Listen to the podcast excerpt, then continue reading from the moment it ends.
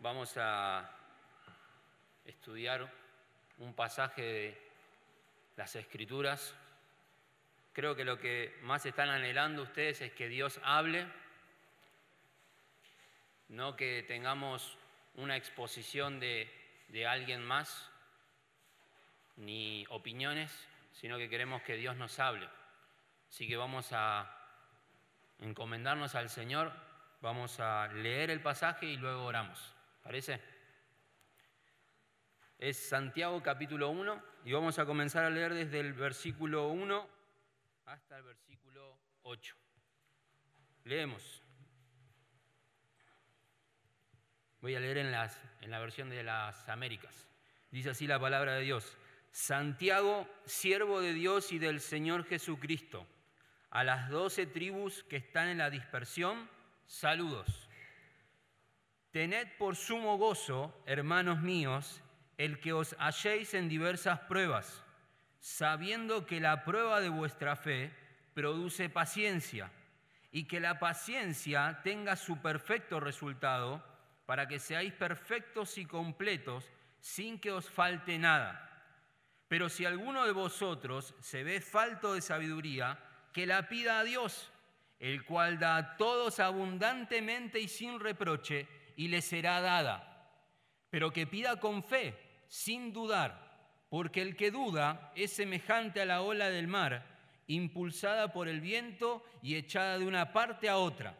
No piense, pues, ese hombre que recibirá cosa alguna del Señor, siendo hombre de doble ánimo, inestable en todos sus caminos. ¿Oramos? Padre,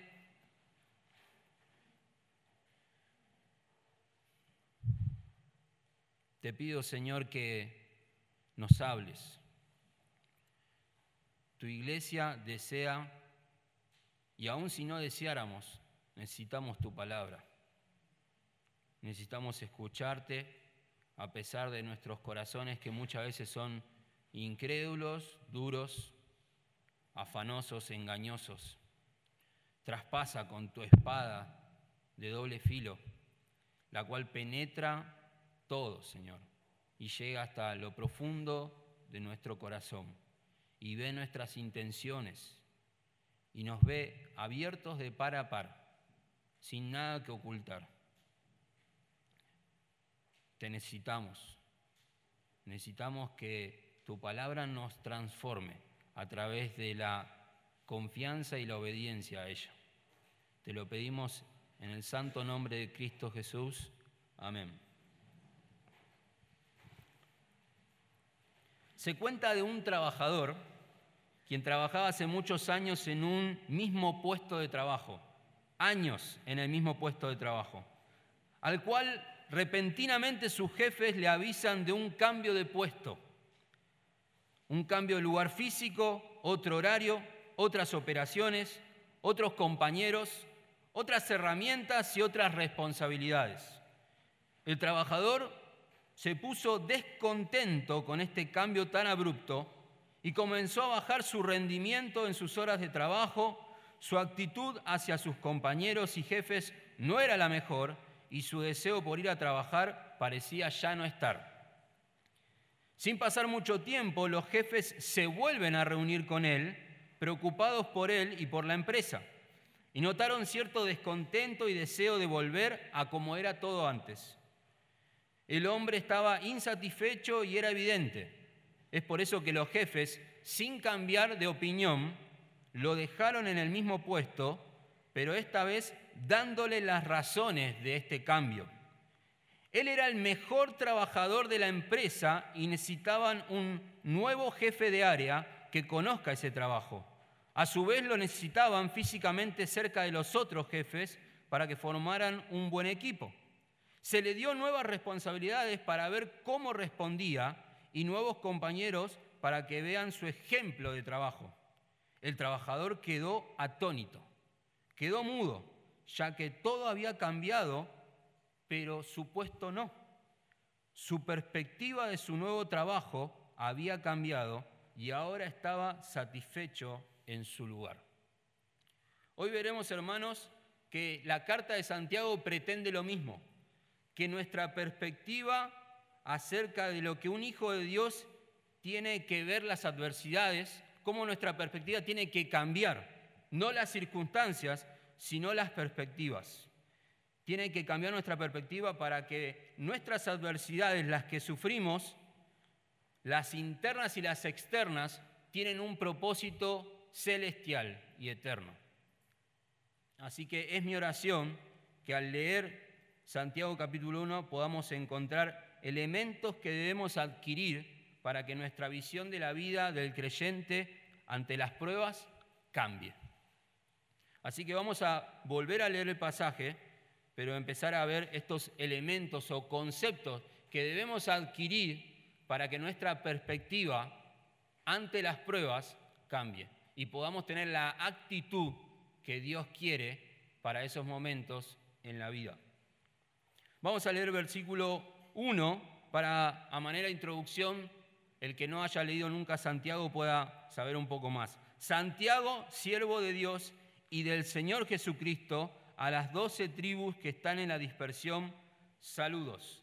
Santiago lo, lo leemos en los estudiosos, en aquellos que han indagado en los manuscritos y en la historia de la iglesia, se cree casi todos creen que está hablando del hermano de sangre de nuestro Señor Jesús, ¿sí? Jacobo, más conocido por Jacobo en la, en la Biblia, quien sabemos que en los inicios del ministerio del Señor no creían sus hermanos en que Él era el Salvador, el Mesías, mas sin embargo, una vez ya muerto y resucitado, se sabe por el libro, por los evangelios y por el libro de los Hechos, que la madre de Jesús, es decir, María, y sus hermanos estaban ya reunidos con la iglesia.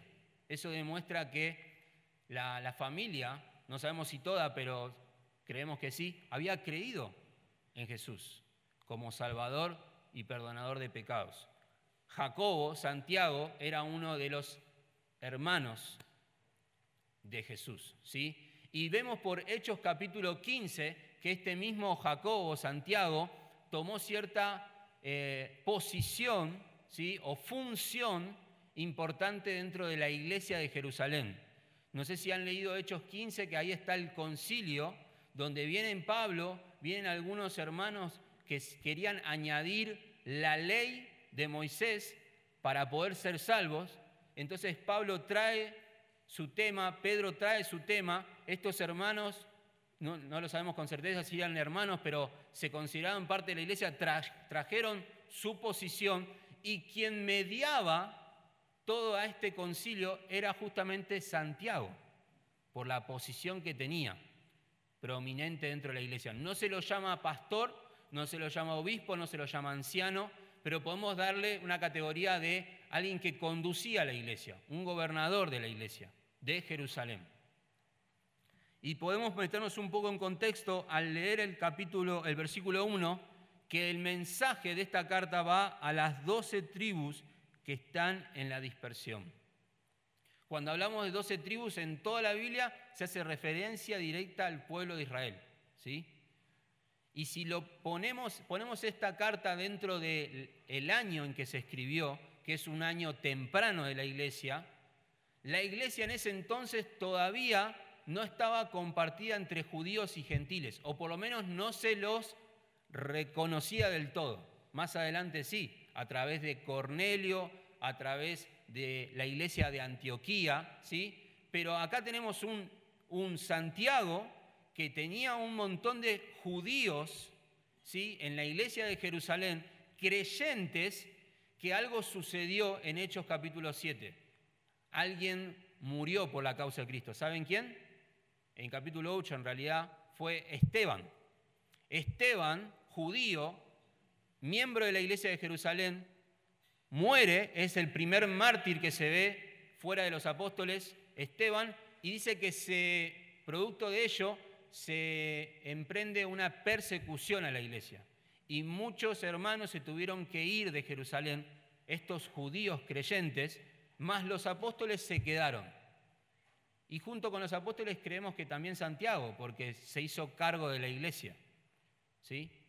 Entonces Santiago los estudiosos creen que esta carta está dirigida a estos judíos que tuvieron, la iglesia, podemos decir, que se tuvo que esparcir por causa de la persecución. Pero Santiago los consideraba sus ovejas todavía. Aunque estaban lejos, él quería hacer esta especie de carta universal para que llegue a todos, ¿sí? Por eso no tiene un destinatario directo, ¿sí? Pero era leída por todos. Todo judío que había pertenecido a la iglesia de Jerusalén habrá leído esta carta y habrá encontrado pertenencia. Y luego esta carta fue utilizada obviamente para toda la iglesia, porque después la iglesia empezó a ser agregados los gentiles, quienes somos nosotros, los que no son judíos. Entonces esta carta está dirigida, obviamente tenía carácter, carácter judío, hay mucho de la ley en, este, en esta carta, pero es usada por toda la iglesia más adelante. ¿sí? Es palabra de Dios para nosotros. Bueno, Santiago entonces, con esta atmósfera, una atmósfera de dispersión, ¿sí? de persecución, de personas que tuvieron que cambiar sus vidas completamente y volver a orientarse en lugares distintos, Santiago les escribe a cada uno hablando de no solo cómo tienen que vivir este momento de adversidad, sino cómo tienen que vivir entre ellos, ¿sí? En este momento de adversidad como iglesia, la forma de conducirse. Si ustedes leen Santiago, Santiago es muy práctica. Las cartas paulinas muchas veces tienen un comienzo bien teológico, donde hay bases que se fundamentan, y los últimos capítulos son prácticos. En base a lo aprendido, vamos a hacer esto. Esa, es la forma de Pablo. Santiago es, vamos directamente al tema. Tienen que dejar de hacer esto, tienen que hacer esto, tienen que dejar esto. Y muchas veces hasta no da fundamentos. ¿sí? Se da por aludido de que los que escuchan saben cuáles son las bases de eso. Así que nosotros vamos a ver cuáles son estas formas, estas perspectivas de cambio y ver sus bases un poco, ¿sí? Vamos con la primera, versículo 2. Una vez que comienza a saludar, versículo 2 dice, Tened por sumo gozo, hermanos míos, el que os halléis en diversas pruebas. Primer Primer, eh, primer elemento que cambia nuestra perspectiva del creyente ante las pruebas es que tenemos que considerar algo de manera apremiante, urgente. Hay algo que tenemos que tener en cuenta, obligatoriamente. Y dice el versículo 2, tened, tened por sumo gozo. Esa palabra tened habla justamente de que hay algo que tenés que direccionar tu vista, hay algo que tenés que tener cerca, hay algo que tenés que considerar, hay algo que tenés que guiar tu pensamiento hacia eso, ¿sí? Habla de dirigir tu vida hacia algo. Tened está en forma de orden y no es un consejo.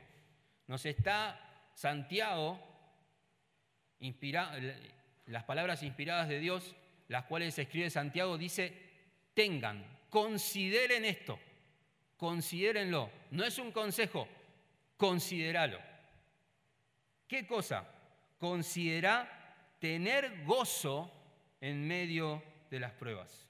Dios nos dice que es de gran gozo tener adversidades de todo tipo en nuestra vida. Vuelvo a repetir, Dios nos dice que es de gran gozo tener adversidades de todo tipo en nuestra vida. Y la palabra tener habla de que esa verdad no tiene que escaparse de nuestra vida, nos tiene que guiar la vida, nos tiene que orientar la vida. Y es de manera apremiante porque está en carácter de orden. Casi que lo que vamos a estar hablando es esto, es mi perspectiva de las adversidades tiene que cambiar. ¿Por qué? Porque Dios manda a que yo me goce de esa adversidad, de esa prueba. La palabra prueba justamente habla de adversidad, de prueba, de dolor, ¿sí? distinta a otras palabras prueba que está en la misma carta. ¿sí? Pero vamos a hacernos una pregunta, hermanos. La, la pregunta es, ¿qué es el gozo? Tenemos dos palabras importantes en este versículo y es la palabra gozo y la palabra prueba. ¿Qué es el gozo? Bueno, en otro tiempo que, que pude hablar acerca de Filipenses, tomando una definición, dice, un autor escribió esto, el gozo bíblico es la firme convicción de que Dios controla de manera soberana los sucesos de la vida para el bien del creyente y para la gloria de Él. Este gozo está al alcance de todos los que confían en Dios y le obedecen. Es una convicción. La palabra gozo se puede decir estar, también se lo traduce en algunos lados como alegría o regocijo. El gozo es un mandato en la Biblia y lo vemos en Filipenses tres veces, en 2 Corintios 13:11 y en 1 Tesalonicenses 5:16, que dice, estad siempre gozosos. El gozo es parte del fruto del control de Dios en mi vida. Y eso vamos a leer sin irnos de Santiago. Busquen conmigo Gálatas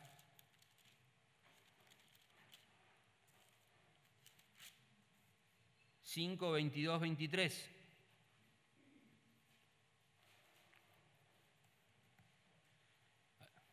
Dice así la palabra de Dios. Mas el fruto del Espíritu es amor, gozo, paz, paciencia, benignidad, bondad, fidelidad, mansedumbre, dominio propio. Contra tales cosas no hay ley. Y ahí está lo precioso de de esta palabra gozo o de este carácter gozoso. No puede ser producido por ningún tipo de ley que acá establezcamos. ¿Sí? Por más que cualquier pastor nuestro o cualquier hermano te mande y te, te ponga estrategias ¿sí? para que tu vida tenga gozo en medio de una adversidad, no la pueden producir genuinamente. Si uno puede tener alguna especie de eh, momento alegre o intentar estar alegre, pero el gozo, que es, la palabra gozo habla de contentamiento, estar completo en medio de una, un momento de necesidad. ¿Vieron la paradoja? Estar completo en un momento de necesidad. Cuando uno tiene un problema de salud, necesita qué? Salud. Y pero está completo cuando tiene gozo. Y ahí es donde donde vemos lo sobrenatural de este mandamiento. Escapa de nosotros el poder producir gozo. No podemos producirnos nosotros mismos gozo. Por eso el gozo es parte del fruto del control de Dios en mi vida. Un escritor dijo esto acerca de este pasaje. Santiago se refiere a una excepcional plenitud de gozo que el Señor les da a sus hijos cuando de buena gana y sin quejarse soportan pruebas mientras confían en Él. No importa la causa, no importa el tipo o la severidad de la aflicción. Él siempre las usará para nuestro beneficio y para su gloria. No debemos actuar con gozo, actuar como una especie de disimulo poco entusiasta, sino es una realidad en nuestra vida. Es cuestión de voluntad y no de sentirme gozoso. Y debe ser el comportamiento y el compromiso de todo fiel creyente. No es un hoy me siento pleno, es hoy me comprometo a estar pleno en Dios. Si fuese por mí, y me preguntas a mí, estoy vacío, pero en Cristo o buscando a Cristo, como vamos a ver más adelante, puedo estar gozoso. ¿sí? El gozo del Señor es mi fortaleza, dice la palabra de Dios. Si yo busco en la fuente de gozo, porque yo estoy sin gozo, obtengo plenitud. ¿Mía? No, me la otorgaron, me la otorgó Dios. Ese es el gozo. Una vida de gozo verdadero es una vida entregada a amar y obedecer a Dios y por ende también a los demás. Esto traerá, tarde o temprano, cierto sufrimiento o aflicción en el presente, pero esta vida de gozo solo puede obtenerse mediante la obediencia y la confianza en las escrituras, o sea, una vida de confianza en Dios. Ahora bien, hermanos, la Biblia acá dice, tened por sumo gozo el que os halléis en diversas pruebas. Si yo tengo pruebas en mi vida y me concentro en esas pruebas que me están afectando directamente a mí, porque son pruebas hacia mí, dolores hacia mí, aflicciones hacia mí, escasez hacia mí, y yo me concentro en mí, el gozo del Señor es repele. Escribí acá, el gozo bíblico no puede convivir con la autocomplacencia. Hay una tensión entre el gozo del Señor y mi vida egoísta. No pueden convivir. Para que yo pueda obtener el gozo del Señor, tengo que despojarme de mí. Porque si me concentro en mí, no dejo lugar a Dios y no va a aparecer el gozo, va a aparecer lo contrario, amargura, descontento, ingratitud, queja, murmuración y todo lo que uno puede tener. Llevándolo al contexto de Santiago, estos hermanos perseguidos por causa de Saulo y otros del Sanedrín que perseguían, ¿sí? por causa de haber matado a Esteban, yo como hermano de Esteban y compatriota de Esteban, ahora me estoy yendo, ¿qué tipo de actitud o sentimiento puedo tener hacia los que me persiguen? ¿Qué actitud puedo tener hacia los que se quedaron quizás? Ah, ellos que se quedaron. ¿Qué actitud puedo tener mirándome a mí sin por ahí la casa que tenía en el otro lugar? Etcétera, etcétera. Veo a un hermano que tiene posición económica y yo pasando escasez, ¿y qué actitud puedo llegar a tener? Y así, cualquier ámbito de nuestra vida, si o tenemos una u otra cosa en nuestra vida, o estamos concentrados en nuestro bienestar, o tenemos el gozo del Señor. Las dos cosas no. Un escritor también dijo esto, nuestros valores determinan nuestras evaluaciones de las circunstancias. Si apreciamos más la comodidad que el madurar nuestro carácter, entonces las pruebas nos van a perturbar. Si estimamos lo material y lo físico más que lo espiritual, entonces no podemos tener el sumo gozo. Si vivimos solo para el presente y olvidamos el futuro, entonces las pruebas, en vez de mejorarnos, nos convertirán en personas amargas. Ahora vamos, ya hablamos un poco del gozo, ahora si hablamos un poco de prueba, es como que el gozo, bueno, yo quiero ese gozo, pero estás en esta condición, en condición de prueba.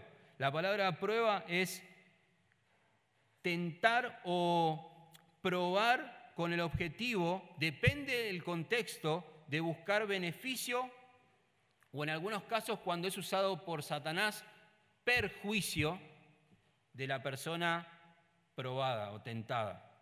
La palabra tentación o prueba e, en el original es la misma, pero nosotros cuando lo leemos muchas veces en nuestra Biblia es cambiada por prueba o tentación. Cuando es tentación, directamente se le atribuyen a nuestra concupiscencia o a Satanás o el mundo, ¿sí? Cuando es una prueba, se le atribuyen a Dios, pero es muy eh, muy lindo ver que Dios, la prueba que te está dando para salir purificado, como vamos a ver más adelante, Satanás le es permitido usarla como tentación para tu destrucción. Es simultáneo, no es que esto es una prueba o una tentación, no, es, si vas a pecar fue una tentación, si vas a salir en victoria, bueno, Dios ha hecho de esto una prueba que ha salido tu fe purificada. ¿Sí? En este caso, creemos que está hablando, cuando habla de prueba, habla de adversidades, presiones, que en este caso creemos que vienen de parte de Dios, porque Dios manda que tengas gozo. El creyente debe esperar pruebas. Eso dice Juan 16, 33 y Hechos 14, 22. Vamos a leer Hechos 14, 22, hermanos. Me he propuesto que Dios hable a nuestras vidas y el Señor en su misericordia lo hará y para eso tenemos que leer la Biblia. Hechos 14, 22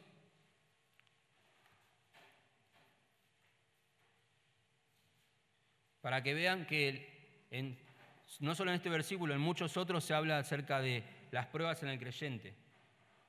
Versículo 21 dice así, y después de anunciar el Evangelio a aquella ciudad y de hacer muchos discípulos, volvieron a Listra, a Iconio y a Antioquía, fortaleciendo los ánimos de los discípulos, exhortándolos a que perseveraran en la fe y diciéndoles, es necesario que a través de muchas tribulaciones entremos en el reino de Dios. Ahora uno puede decir, bueno, era para ellos, porque era un tiempo de transición. Pero el Señor Jesús también le dijo a sus discípulos, estas cosas os he hablado para que en mí tengáis paz. En el mundo tenéis tribulación, pero confiad, yo he vencido al mundo. Y después leemos en Primera de Juan también, y leemos en Primera de Timoteo, y leemos en todos lados que el creyente en este mundo es peregrino y extranjero y el mundo va a generar tribulación en nuestras vidas. Tribulación, presiones, tentaciones. Nos va a querer envolver, asediar, dice Hebreos. Nos va a querer rodear, nos va a querer destruir Satanás usando sus artimañas en este mundo. Mas Dios nos ha dejado para probarnos en este mismo mundo es una prueba. Y alguien alguna vez ha dicho que muchas veces uno entra a una prueba y sale de una prueba. Creo que sí, hay momentos de enfermedad, hay momentos de separación, hay momentos de aflicción, hay, hay momentos de necesidad, pero creo que Dios se encarga de que siempre estemos siendo probados, porque es su tarea. No es tarea nuestra el buscar pruebas, es Dios quien las busca y las pone delante nuestro. El creyente debe esperar pruebas. Las experiencias dolorosas preparan para el gozo y agrandan la capacidad de sentirlo. Y eso lo podemos ver en varios pasajes de la Biblia. La persecución por causa de Cristo se ha visto en la palabra que potencia el gozo. En Hechos leemos varios pasajes donde una vez que han sido afligidos, volviendo al lugar donde estaban, rogaban en oración de que Dios los proteja y no les pase más nada. No, rogaban que Dios les dé más valor para encarar la situación aún con mayor paciencia, como vamos a ver, perseverancia. Es como que Dios dice, le piden a Dios, fortalecenos, Señor. No vamos a parar, fortalecenos se nos concede, vamos a Filipenses capítulo 1 y después vamos a volver a Santiago. Filipenses capítulo 1, versículo 29 y 30, dice así la palabra de Dios, Filipenses 1, 29 y 30, porque a vosotros se os ha concedido, esa palabra concedido habla de un privilegio, por amor de Cristo. ¿Cuáles son nuestros privilegios? no solo creer en Él, sino también sufrir por Él, sufriendo el mismo conflicto que visteis en mí y que ahora oís que está en mí. Volvemos a Santiago, hermanos, porque hay una palabra que hay que tener en cuenta, que ya hemos hablado un poquito. Dice, tened por sumo gozo, hermanos míos, el que os halléis en diversas pruebas. La palabra halléis o os halléis, es, hay que aclararlo, el creyente no es llamado a buscar pruebas, a promover su sufrimiento e intentar ser perseguido. Vieron como que un busca, un busca pruebas, en vez de un busca roña, como decimos en la casa, un busca pruebas. Eh, te voy a predicar el Evangelio. No, no quiero escucharte. Te voy a predicar. Y, y salís corriendo porque, ah, estoy siendo perseguido por Cristo. No, no. No somos un buscapruebas. Y gloriarnos de eso. ¿Qué pasó? No, me persiguieron tres muchachos. Y sí, porque los molestaste. Bueno. La frase os halléis, hermanos, significa caer en, ¿sí? Encontrarse en una prueba. Como que, ¿dónde estás ahora? Me encuentro en una prueba. La buscaste y la verdad que no. Creo que nadie busca pruebas, o sea, como sufrir. Quizá, quizá te han enseñado que sí, te ruego que no lo hagas. Solamente dedícate a predicar el Evangelio, a amar a Dios, a orar y van a venir solas. Aunque creo que en Argentina no estamos porque Dios es misericordioso o Dios no lo ha determinado así para con nosotros, no estamos sufriendo persecución notoria. Pero siempre hablamos con mi esposa y demás, no falta mucho para que, por lo menos mis hijos, de grandes a mi edad, yo creo que sí. sí. Psicológica seguro, bien fuerte.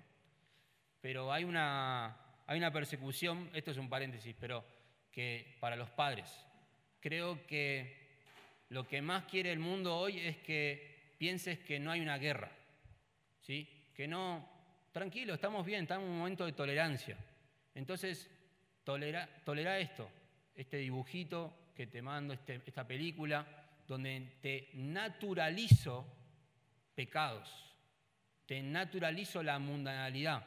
Entonces, cuando tu hijo llegue a los 25 años, 20, posiblemente si no has instruido a tu hijo, se te pare enfrente, porque él ha creído todo sin darse cuenta, ha sido educado respecto al mundo. Mientras tanto, nosotros creíamos que no había una guerra, pero es como una guerra fría silenciosa. No van a nunca decir, cree en Cristo con un arma. Yo creo que falta para eso. Yo creo que falta para eso. Pero ya estamos en, guerra. ¿sí? Y nuestros hijos son bombardeados constantemente. Cierro paréntesis. Entonces, hermanos, para terminar este punto, parece una contradicción encontrar en un versículo estas dos palabras, gozo, alegría, regocijo, entereza, plenitud, satisfacción, contentamiento, una copa rebosando y en la otra punta pruebas, sufrimiento, aflicción, necesidad, escasez, presión, adversidad. Y es ahí donde nuestra oración o nuestra verdad tiene que ser esta. Esta relación existe únicamente a través de la obra de Dios en nosotros. Si no conociéramos la obra del Señor, no veríamos esta relación de gozo-prueba que hay en la cruz. Yo me puse a pensar en la cruz. Hebreos creo que dice que por el gozo puesto delante de él, sufrió la cruz, menospreciando lo propio y sigue. Ahí esa palabra sufrió y las otras siguientes es la misma. ¿sí? Él habla de soportar, habla de ponerse un peso en los hombros y darle para adelante. En el Evangelio vemos que puede haber gozo en medio de la prueba, porque nuestro Señor lo hizo posible.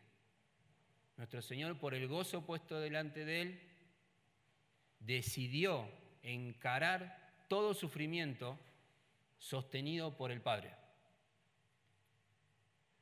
Así que en la cruz podemos encontrar nuestra competencia, nuestra capacitación para poder tener gozo en medio de la prueba. Cada vez que estamos en una prueba y tenemos que recordar, Dios me manda a tener gozo en medio de la prueba, vaya a la cruz, vaya en oración al Señor, decirle, Señor, tú eres el Señor del gozo.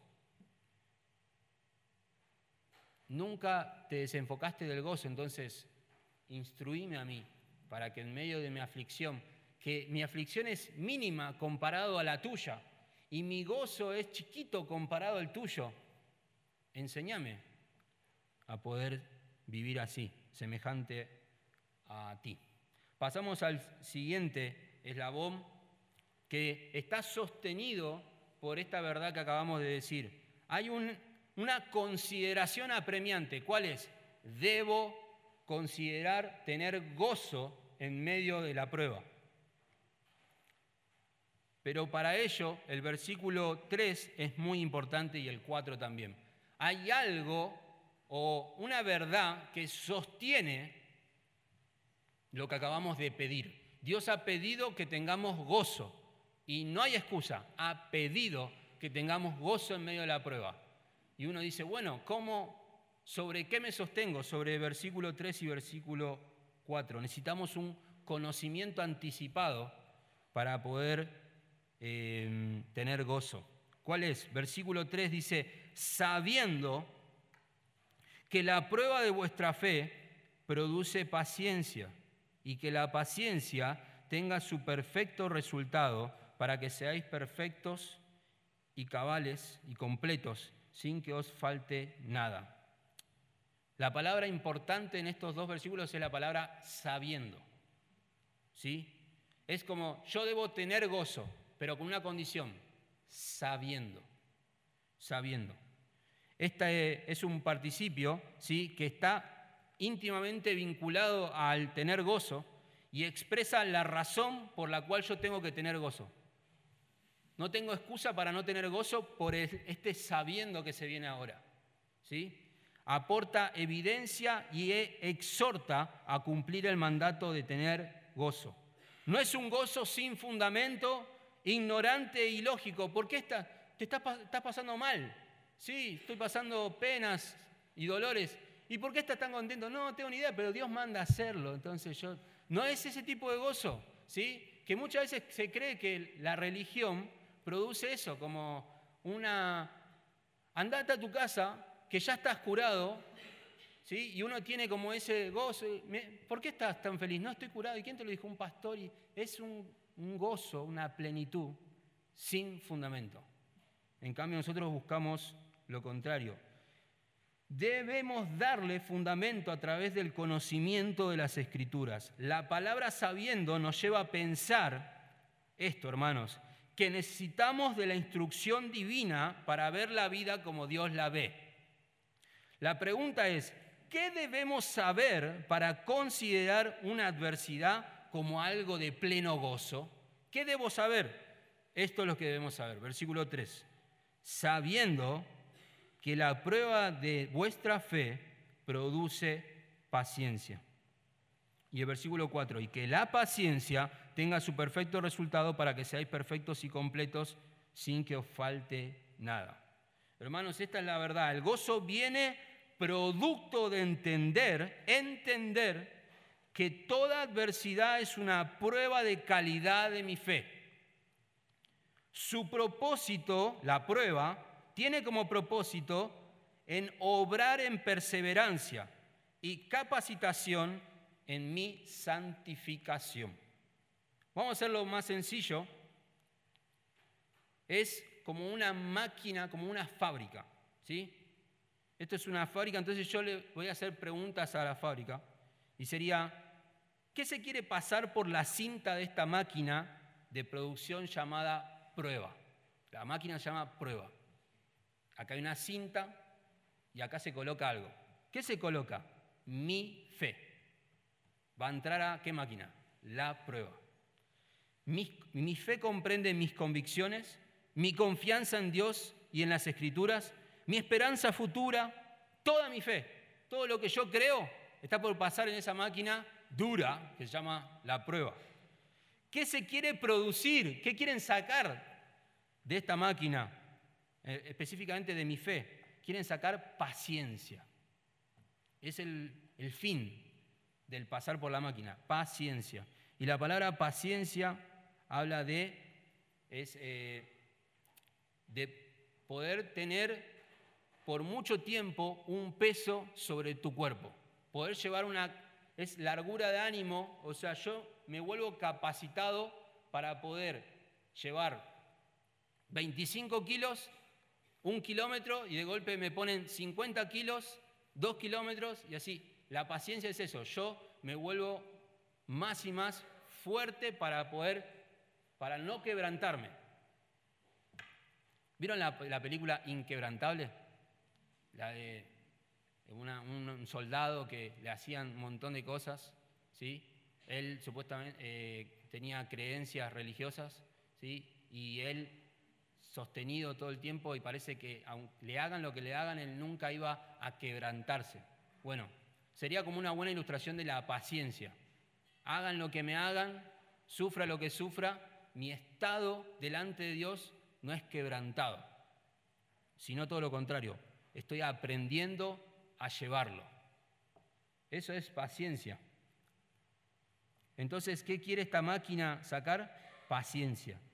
La paciencia perfecciona el carácter cristiano y por ello la comunión en la paciencia de Cristo es la condición sobre la que los creyentes serán admitidos a reinar con Él. Tenemos que aprender de Cristo que fue el paciente. Él, con el gozo puesto delante de Él, sufrió la cruz menospreciando lo propio. En otros versículos, creo que es en Pedro, dice que cuando le decían, Él enmudecía como cordero, vemos en Isaías 53, al matadero. Eso es paciencia. Eso es paciencia. La paciencia perfecciona nuestro carácter. ¿Y qué propósito tiene, otra pregunta a la máquina, para terminar esto, qué propósito tiene obtener más paciencia? ¿Por qué quieren sacar paciencia de mi fe? Bueno, para estar equipado y capacitado aún más. Dios quiere de tu fe obtener paciencia para, ¿saben qué? Volver a poner tu fe en la máquina y vos tengas más paciencia que la que tuviste antes de entrar. Y cuando salga, ¿qué va a pasar? Otra vez te estás equipado, tenemos más cosas. ¿Para qué? Para volver a entrar a la máquina. ¿Y hasta cuándo voy a estar en esta máquina? ¿Cuándo se termina el horario de esta máquina? Cuando estemos en la presencia del Señor donde ya no, ya no va a ser necesaria la prueba, porque vamos a estar semejantes a Él, semejantes a Él. Las palabras que tenemos ahí, tenemos palabras como produce, ¿vieron? Versículo 3, produce, habla de justamente como una elaboración, habla de un trabajo que saca un resultado. Después vemos versículo 4, dice, su obra completa o su perfecto resultado, lo que está diciendo ahí, hermanos, es deja, deja que la máquina termine su trabajo. Imagínense que, que entra mi fe por la máquina de la prueba y en medio yo aprieto el botón de emergencia para todo. No, lo que está diciendo es déjalo terminar a Dios, que es el dueño de esa máquina. Déjalo terminar a Dios su propósito. Déjalo. Eso va a generar en vos paciencia, que la palabra paciencia habla de perseverancia. Un autor escribió que la perseverancia necesita tiempo. Es algo fácil de entender eso, ¿no? Si yo digo, has sido perseverante en estos 30 segundos, te felicito, la verdad, uno diría, bueno, 30 segundos. ¿Qué son 30 segundos? sosteniendo un cierto peso en mi mano. No, no es nada para felicitar. Ahora, has sido perseverante, has sostenido durante 30 horas ese peso. Ah, es otra cosa. Es otra cosa. La perseverancia, para que justamente sea llamada así, necesita tiempo. Si no, pero nosotros somos quizá el hombre, el ser humano, no es que ahora somos más, ahora somos más personas, pero el ser humano se ha eh, destacado por querer las cosas ya. ¿Saben por qué sé que no es algo de ahora y es algo de siempre? Porque Filipenses 4 o 6 dice, por nada estéis afanosos. En el Sermón del Monte vemos al Señor que dice, no se preocupen de qué vestirán, de qué comerán. Es, tema del hombre y su pecado el querer resolver las cosas ya, el querer tener todo ya el querer eh, tener resultados ya. Y la perseverancia no es algo que está en, nuestra agenda, pero sí está en la agenda de Dios para cada creyente. Dios, Dios no está apurado. Nosotros sí, quisiéramos quisiéramos todo ya. Hasta, hasta cosas buenas, quisiéramos ser ya eh, grandes evangelistas, grandes predicadores, grandes maestros, grandes líderes, grandes, grandes todo eso. Y Dios dice, no, siempre uso a Moisés. Moisés a los 40 años quiso ser el gran líder. Ya, eran 40 años. Pero él ya sabía que él era el libertador usado por Dios. Entonces quiso ya. Dios le dijo, ya, no. 40 años en el desierto, hasta que él diga a Dios a los 80 años, ¿sabes qué Dios? Yo no. Y Dios le dijo, vos sí. Tuvo que encontrar otro Moisés, pero lo tuvo que hacer manso y humilde, ¿sí? Y eso tomó tiempo, y eso tomó paciencia, y eso es la perseverancia. Un autor dijo esto, la fe siempre es probada, siempre es probada. Tu fe, tus convicciones en Dios y en las escrituras siempre son probadas, de manera chiquita o de manera grande. La prueba no es destructiva, sino benéfica. Y lo tercero es, las pruebas nos ayudan a madurar.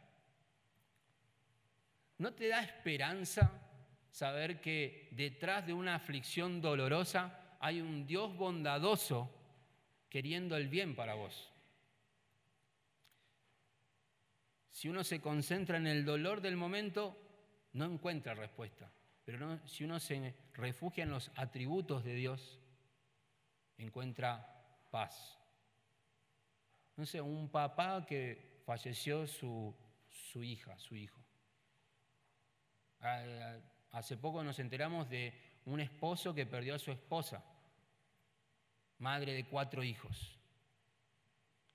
Y quizás si se concentra en eso, que es lo lógico que haríamos todos, concentrarnos en esa triste situación, quizás no le permitiría que entre el gozo del Señor a su vida, porque diría, ay de mí por esta situación, ¿qué hago ahora? Que es lo normal. Pero si va a los atributos de Dios como los salmistas, van a los atributos de Dios, Dios es fiel, Dios es misericordioso, Dios es justo, Dios es veraz, Dios es santo. Y todos los atributos encuentran una cobija en donde encontrar confort en medio de ese dolor. Uno quisiera que nuestra oración sea, Dios, sacame esta prueba, pero esa es una oración que en Santiago también se habla, dice, pedís mal, porque es para tu deleite eso. Tu oración tendría que ser, Dios, fortaleceme. Fortaleceme. Yo no sé cuándo va a terminar esta máquina de prueba, quizás es más larga de lo que pienso. Lo único que puedo decir es, Dios, fortaleceme. La gente no madura, que podríamos tranquilamente levantar la mano todos nosotros, siempre se impacienta. Por lo general la impaciencia y la incredulidad van juntos. Si yo me si Dios dice, esto es el caso de unos niños, tengo tres hijos, así que tengo muchos ejemplos. Al niño le decís, papá, ¿podemos ir a la plaza? Sí, ahora termino, termino esta tarea y vamos a la plaza. Le acabas de decir una verdad porque lo vas a cumplir. Pero viene a los dos minutos, papá, vamos, ¿podemos ir a la plaza? Ya te dije que vamos a ir. Escuchá después, mamá, vamos, ¿podemos ir a la plaza? No, creyó lo mío, entonces fue a la mamá. Después, papá, viste, no vamos a ir a la plaza, pero yo no había terminado la tarea y sigue. ¿Por qué esa impaciencia? Porque no descansa en que lo que yo le dije es verdad. Termino o también los chicos quieren ya todo, como nosotros. Entonces, si fuera por ella, agarra las llaves del auto y se va a la plaza. Pero no puede, entonces está todo el tiempo. Pero la impaciencia es producto de muchas veces la incredulidad. Si yo digo, Dios, ¿cómo puede ser que siga en esta situación? Es porque muchas veces viene de ignorar los atributos de Dios. Muchas veces esa persona que está nublada, nublada, y es entendible, está ciega, uno como, como consejero, que podríamos ser cualquiera de nosotros, tendría que preguntarle, ¿estás pasando tiempo con Dios? ¿O esta situación te, te complica ir a Dios? Lo más probable es que te digan, si están nublados en ese momento, que te digan, no, me cuesta, abro la Biblia y no, no puedo concentrarme. Es porque justamente su gozo no es Dios, o su, su gozo es que la situación se resuelva. Si se resuelve la situación, soy feliz.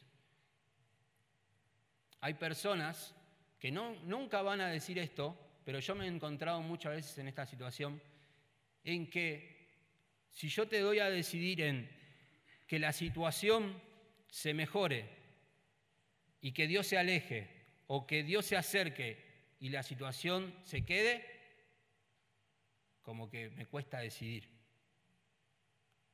¿Cómo? Si Dios, vos me estás diciendo que Dios no se va a ir nunca de mí, pero la prueba tampoco. ¿Y la otra opción cuál es? Que Dios se vaya y la prueba también. Y muchas veces nuestros corazones van a decir, obviamente, no, no, no, me quedo con Dios y que la prueba también la soportaré en el nombre del Señor. Pero muchas veces no nos comportamos así. No nos comportamos así. Así que tenemos que abrazar con gozo este, los momentos de prueba porque son momentos, oportunidades de gracia para Dios hacernos más pacientes y más parecidos a nuestro Señor.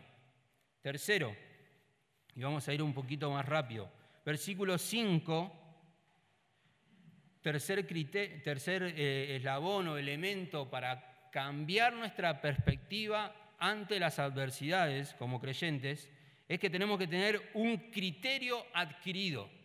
Dijimos, que tenemos que tener una consideración apremiante hacia el gozo. Debo considerar el gozo como mi conductor ante las pruebas. Después debo tener un conocimiento anticipado que es, debo aferrarme a, entender que Dios quiere sacar lo mejor de Cristo en mí. Este conocimiento debe gobernar mi mente todo el tiempo. Pero también no solamente hay que tener un conocimiento, sino sabiduría, que sería criterio de vida. La sabiduría es este conocimiento, el conocimiento que tengo de las escrituras, bajado a la realidad.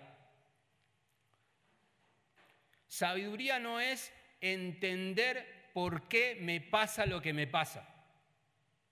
Sabiduría es saber si tengo que doblar para la derecha o para la izquierda en una esquina. ¿Se entiende? Hay una gran diferencia. Se llama la sabiduría balconera contra la sabiduría bíblica. La balconera es una persona que está mirando una, calle desde un balcón y mira y dice, ahí viene un auto. Ahí viene un auto. ¿A dónde doblará? ¿A la derecha o a la izquierda? Qué tema, ¿no? Ah, a la izquierda no, porque es contramano. Va a doblar a la derecha. Va a doblar a la derecha. ¿Viste? Dobló a la derecha. ¿Sí? Sabiduría, ¿sí? Conocimiento. Estoy, conocí todo, tengo el plano ahí. La sabiduría bíblica es el conductor del auto, el que está ahí abajo, no el que está en el balcón. El que está ahí manejando y dice, derecha, izquierda. Derecha, izquierda. Ah, izquierda es contramano, así que dobla a la derecha. Uno muchas veces quisiera ser balconero y preguntarle a Dios, Dios, ¿por qué me pasa lo que me pasa? Y bueno, hay cierta verdad en la Biblia que te podría responder que es, estoy formando a Cristo en tu vida. Romanos 8, 28, 29, 30 dice eso. Que todas las cosas a los que aman a Dios ayudan a bien. Y uno queda ahí y podría decir, bien, buenísimo. Entonces, mi bien es que yo pueda tener el auto que quiero. No. Si seguís el texto, dice que habla de formar la imagen de Cristo en nosotros. A los que llamó, a esto justificó, después glorificó y sigue el texto. Hay algo que Dios tiene bien, bien seguro en tu vida. Es que si comenzó una obra, la va a terminar. ¿Y cuál es esa obra? nuestro bienestar personal, no, formar a Cristo en vos. Entonces, si querés sabiduría, ¿a dónde tenés que ir? A Cristo. Podés leer los evangelios y encontrar cómo se manejó Cristo, qué buscaba Cristo. Y no solamente los evangelios, podés ir a Proverbios, donde se habla acerca de la sabiduría. Podés ver los salmos. Toda la palabra de Dios es sabiduría, criterio que tenemos que adquirir de Dios para poder temer, perdón, tener gozo en medio de las pruebas. ¿Dónde se halla la sabiduría? En Dios. Y eso por cuestión de tiempo no podemos leer, pero para los que anotan en Job capítulo 28 pueden leer una, toda una poesía preciosa acerca de la sabiduría desde el versículo 12 al 23. La sabiduría también la podemos ver físicamente en Cristo, como ya dijimos. La cruz, hermanos, fue la manifestación más grande de sabiduría. ¿Sabían eso? Vamos a 1 Corintios capítulo 1. Primera de Corintios capítulo 1, versículo... Los, los versículos anteriores al versículo 30 y 31 habla de que Dios no eligió lo más sabio, lo más fuerte, sino todo lo contrario, lo vil, lo menospreciado, lo que no es. Nosotros, ¿sí? Es una buena forma de presentarte ante alguien. ¿Vos quién sos? vil, menospreciado, un cero. Pero el versículo 30 dice que Cristo es todo lo contrario.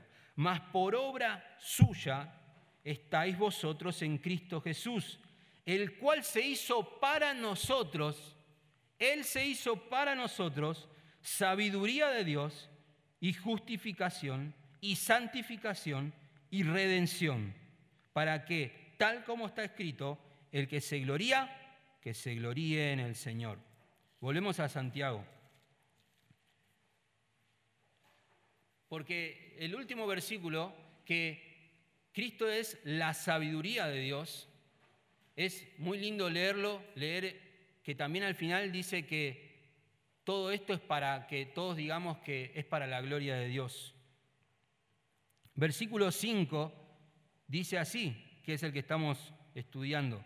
Pero si alguno de vosotros se ve falto de sabiduría, que la pida a Dios. Qué precioso eso. Porque dice, si alguno de vosotros se ve falto. Acabamos de hablar de que la paciencia logra en nosotros, perdón, Dios logra a través de la prueba que mi fe produzca paciencia y para que cuando en el momento de la prueba no me falte nada, esté completo, ¿sí? Perfecto, maduro, sí. Completo, preparado para qué? Para otra prueba. Pero el versículo 5 dice, y si alguno de ustedes se ve falto, es como que, ah, pero ojo, si te falta sabiduría, si considerás vos que te falta sabiduría, pedísela a Dios. Y acá hay dos cosas para notar. Uno, uno tiene que hacerse humildemente reconocer que necesita de Dios. Necesita de Dios.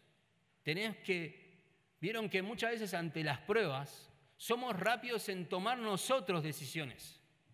Rápidos, porque por ahí nos pasó en el año pasado lo mismo, entonces somos rápidos.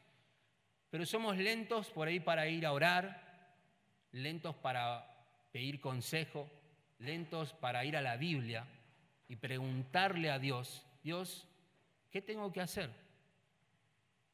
¿Doblo a la izquierda o doblo a la derecha?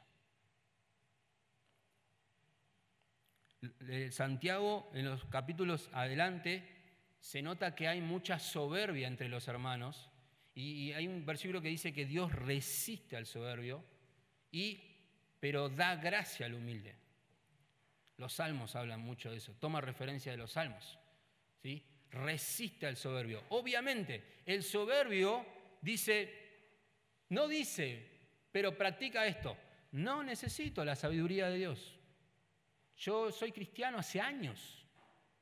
Es más, te voy a dar un consejo, mira. No necesito. Soy sabio. Ya he, pasado esto y lo voy a volver a pasar. Gracias. Y hay otro que aunque lo haya pasado, o no importa los años de madurez cristiana, tiene la misma actitud que tiene siempre. Humildemente se dispone a buscar a Dios. Y dice Dios que al humilde da gracia. Dar gracia implica, te voy a dar todo lo que necesitas, por más que no lo merezcas, te voy a dar todas las herramientas para saber si tenés que doblar a la izquierda o a la derecha. Te voy a dar todo.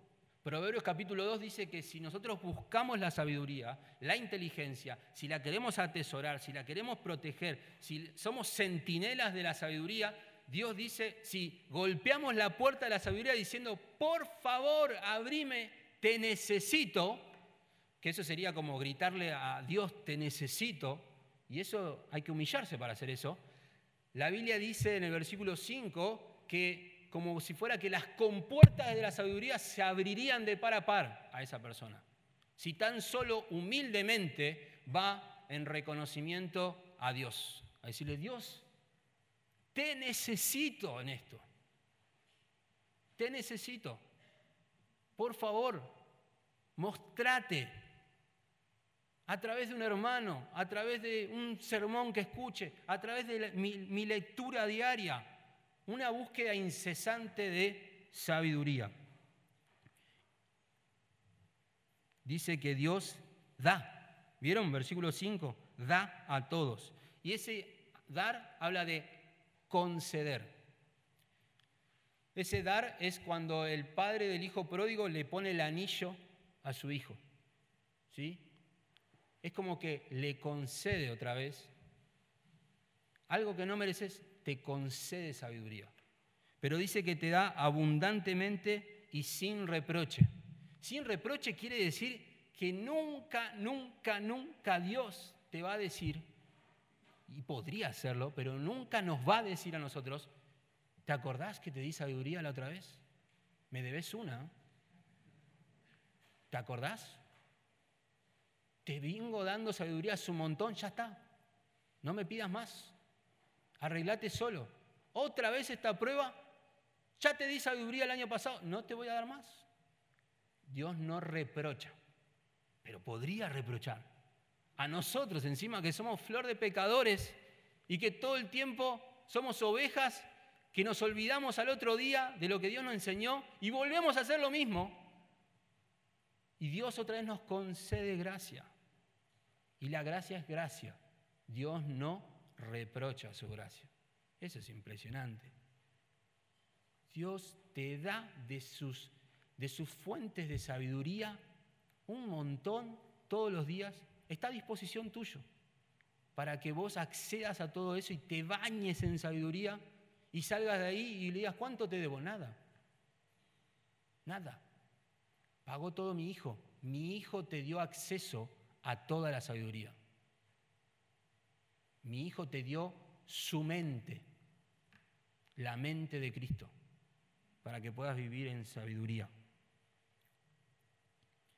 Es un, a Dios le encanta dar, le encanta dar con generosidad.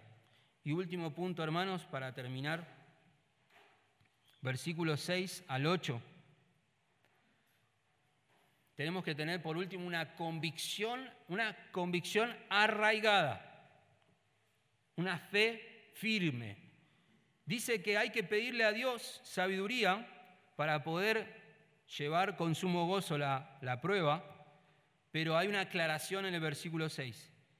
Dice, y que pida con fe, sin dudar, porque el que duda es semejante a la ola del mar, impulsada por el viento y echada de una parte a otra. No piense pues ese hombre que recibirá cosa alguna del Señor, siendo hombre de doble ánimo, inestable en todos sus caminos. Una convicción arraigada mi convicción de que Dios puede traer en medio de mi aflicción sabiduría para conducir mi camino? Lo contrario a esto sería una vida tironeada por diferentes ídolos del mundo que me ofrecen reemplazar a Dios. Y eso pasa mucho, pasa un montón. Pero que pida con fe, y habla, dice, que pida con convicción de que Dios es capaz de darle todas las herramientas para poder obtener perseverancia en esta prueba. Que pida con fe, sin dudar. Y la palabra dudar habla de sin doblarse, sin partirse. Dudar es como que no apunté a un solo blanco, apunté a dos. Y me viene a la mente cuando el Señor Jesús habla de que no podés servir a dos señores. O amás a Dios o amás a las, en este caso que decía el Señor, las riquezas. Pero las riquezas engloban, yo creo que engloban muy bien todo lo demás por fuera de Dios. Mis riquezas son mis tesoros. Mis riquezas son mis hijos, mi esposa, mi sueldo, mi salud, mi auto, mi iglesia, mi pastor. sé todo lo que yo quiera englobar en riqueza, lo puedo colocar ahí tranquilamente, pero no pueden competir con Dios. No dudes, no dudes. Hace poco nos poníamos a pensar con mi esposa que Catalina ya tiene la edad suficiente como para revelarse, aunque es chica, pero empezar a tener convicciones. Y se empieza a complicar la vida de niña.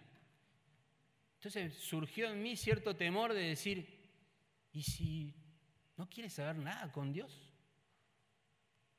Y se lo compartí a mi esposa porque sentí en ese momento como que se tambaleó algo de mi vida. Porque, y ahí reconocí delante de Dios que mi gozo está puesto ahí. ¿Qué pasa si mi hija no, no busca a Dios? O se comporta delante de ustedes como a mí no me gustaría. ¿Será que mi gozo se va? ¿Será que por ahí mi riqueza, yo estaba amando esa riqueza? ¿Qué pasa si económicamente me va mal? Me echan, cierra el trabajo, lo que sea, y no tengo más un salario y estoy con la soga al cuello, como decimos nosotros. Un mes puedo pintar de una persona fuerte, el segundo, tercer, cuarto, me tengo que ir a vivir con mis suegros porque no puedo pagar alquiler, suegro ya se complica, mi suero me mira mal. ¿Cómo va a estar mi gozo? Seguramente voy a luchar en que mi confianza va a estar en el dinero. Yo voy a terminar pensando en si tengo dinero, todo cambia. Y Dios, bueno, Dios está, pero necesito dinero. No dudes, dice. Que no dude esa persona. Que no dude, que no, que no se le ocurra dudar. Porque en el momento en que dudaste volviste un soberbio. Le estás diciendo a Dios, Dios, yo te tengo acá, oro todos los días, pero acá tengo este, este Diosito que por ahí me ayuda también. Le estás diciendo eso y eso es soberbia. Eso es decirle a Dios, Dios, no creo que vos la tengas toda clara, no creo que vos tengas toda la verdad, acá tengo cierta empatía con esto y voy a confiar un poquito acá. A ese soberbio, que podemos ser usted y yo, a ese soberbio Dios resiste. Dios resiste. Que pida con fe, sin dudar, porque el que duda es como las olas del mar. Van para donde el viento quiere. Yo creo que una persona de doble ánimo, que significa dos almas, significa dos almas, dos amores, una persona de doble ánimo, si vos le proponés que otro, mirá, vos tenés problemas de salud, Dios, tenés que confiar en Dios y Dios a su tiempo hará su obra, perfecto.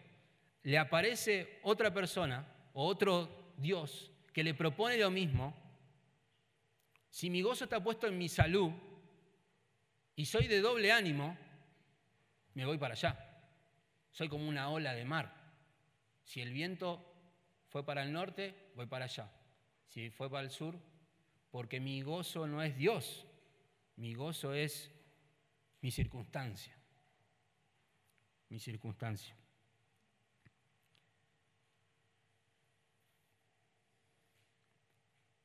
Dios dará las herramientas de la sabiduría solo al humilde que en fe las busca en Dios, sabiendo que Él ha traído esta aflicción a mi vida para probar y afirmar mi fe. Al contrario, debo esperar también una negativa de parte de Dios si no estoy convencido de que Él es la única fuente de verdad para mí. Vamos a resumir esto de manera cristocéntrica. Un resumen de verdades teológicas en Cristo sería esto. Mi gozo tiene que ser Cristo. Mi plenitud tiene que ser conocer a Cristo y no que mis situaciones se resuelvan. Hay una frase que dice, si tengo el mundo, si, si tengo a Cristo y no tengo al mundo, tengo todo. Si no tengo a Cristo y tengo al mundo, no tengo nada. Mi gozo tiene que ser Cristo. Mi meta tiene que ser Cristo, llegar semejante a Él, no desear vivir bien esta vida solamente. ¿Qué pasa si Dios hoy te traería en este momento una proyección de tu futuro y te diría, ¿vos querés ser discípulo de Cristo? Sí. Bueno, mira, te va a pasar esto a los 33 años vas a morir. Te van a matar. Acá, en Carapachay. Porque vos vas a ser tan leal a mí que vas, a ser muy parecido a mi hijo. Vas a morir. Totalmente desestimado. Por ahí pierdas a tu familia a los 31 años, pierdas a tu familia. Te quedes sin empleo a los 29.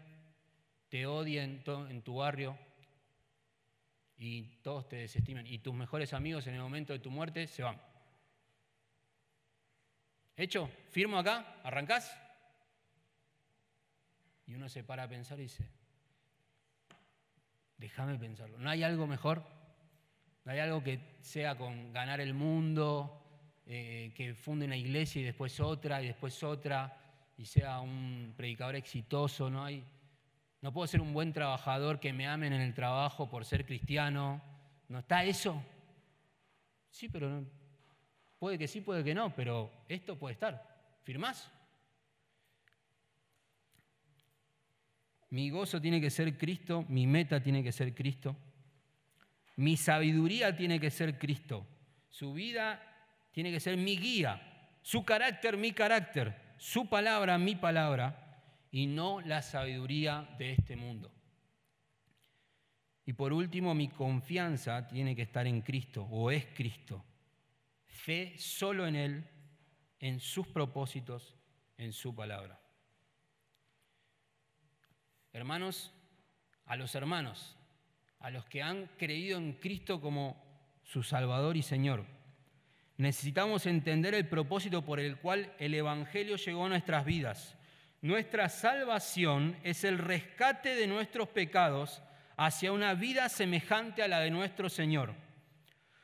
Todo este proceso demanda adversidades, ya que estamos en el medio.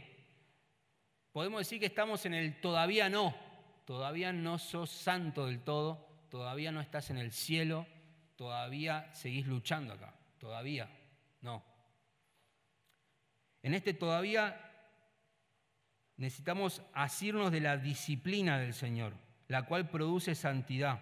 Y al final de todo, mi salvación, tu salvación, su salvación va a ser consumada. En ese momento ya no tendremos pruebas porque las mismas ya han cumplido su propósito. Ya seremos como nuestro Señor. Amén. Y para aquellos que no han escuchado o no han creído aún el Evangelio, Cristo te llama al arrepentimiento de tus pecados, esos que te hacen enemigo de Dios. Te llama al arrepentimiento porque Él ha muerto en la cruz por los pecados y hay esperanza de vida para vos. Este llamado no es un llamado a la comodidad, ni a la prosperidad, ni a la salud física, ni a la resolución de conflictos. Por el contrario, creer en Cristo quizás te traiga más aflicciones de las que hoy tenés.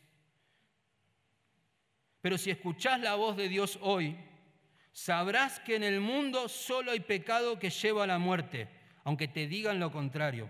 Pero si venís a Cristo, tendrás esperanza de vida hoy y para siempre. Solo debes arrepentirte de tus caminos, los cuales no consideran a Dios ni buscan agradarle, y creer en Cristo para que perdone tus pecados por medio de su sacrificio hecho en la cruz. Así, hermanos, así vos que estás dudando en, creer o no, así, solo así, tu perspectiva del mundo, del futuro, de Dios, de vos y de los demás cambiará por completo. Oramos. Dios, te pedimos que honres tu palabra, que podamos disfrutar de ese gozo, esa convicción de que tú estás al control de todo, que podamos entender que a pesar de las adversidades estás obrando para, para formar a Cristo en nosotros. Ayúdanos a adquirir humildemente tu sabiduría diariamente para cada prueba y adversidad y ayúdanos a estar convencidos de que solo en ti está la verdad, solo en ti hay salvación, solo en ti hay santificación Solo en ti hay vida y vida eterna. Te lo pedimos en Cristo. Amén.